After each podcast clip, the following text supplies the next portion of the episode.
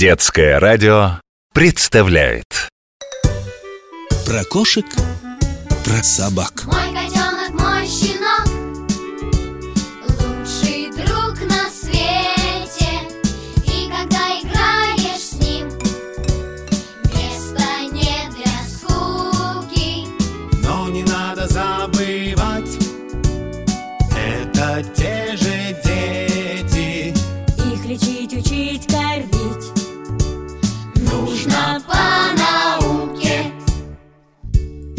Привет, дружок.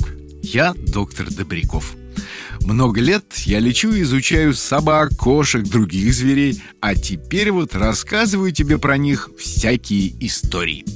Давай-ка я сегодня расскажу тебе про очень любопытное животное, которое древние римляне называли золотым волком, а у нас звали просто чекалкой.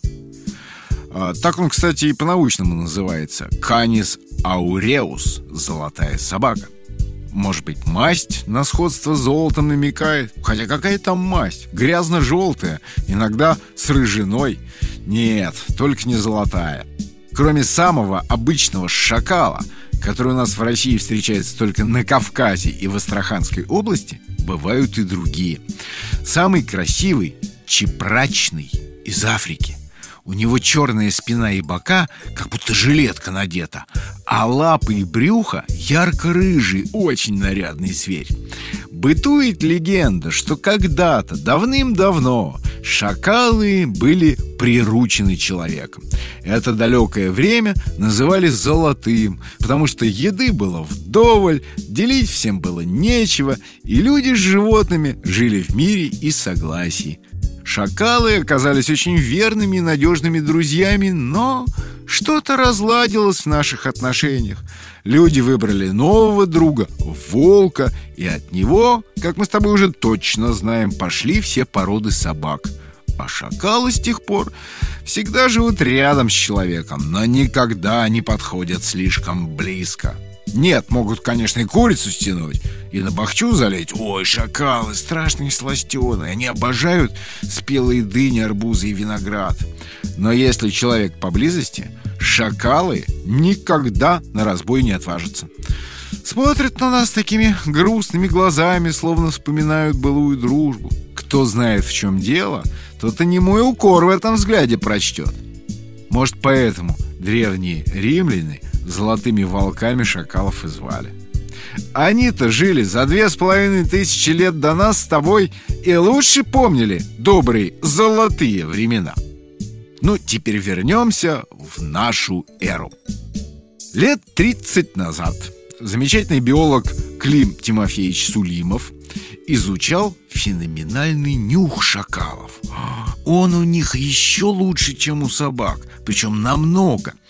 И задумался ученый, как бы скрестить шакала с собакой. Ведь если унаследуют от дикого родителя потомки такое же тонкое чутье, какие служебные собаки из них получатся. Клим Сулимов взялся за дело. Ему отвели несколько вольеров в московском зоопарке, и работа началась. Вот тут-то и возникла первая трудность. Ни о каких свадьбах между собаками и шакалами не могло быть и речи. Животные сторонились друг друга и совершенно не воспринимали представителей другого вида. И тогда ученый пошел на хитрость. Он взял нескольких маленьких щенков, шакалов и собак и стал их выращивать вместе. Помнишь, мы с тобой говорили о том, что собака, выросшая в семье, даже людей воспринимает как собак своей стаи. Вот так же и подопытные Клима Сулимова выросли и быстро образовались пары, а там и детишки у них родились. А уже среди детей ученый отбирал тех, у кого нюх лучше, и учил их поисковому ремеслу – выборке на языке дрессировщиков. Цель такой работы была очень интересная – создать новую породу служебной собаки с супернюхом. Тут, брат, как в сказке. Скоро слово сказывается, да не скоро дело делается.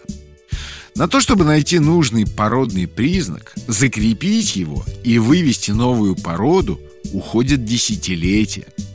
А тут начальство сменилось. На смену одним генералам пришли другие, которые не очень-то хорошо понимали, что ни один, даже самый чуткий прибор никогда не сможет заменить живую собаку с ее живым носом.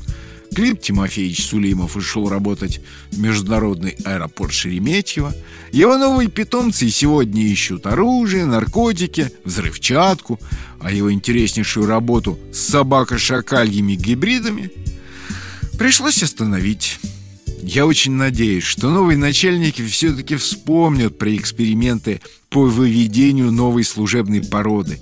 И когда ты вырастешь, на таможне, в армии, на границе, в уголовном розыске начнут трудиться собаки с супернюхом, в жилах которых будет течь кровь золотых волков. Вот такие они шакалы. А теперь пора прощаться. До встречи, дружок. До новых историй. Про кошек, про собак.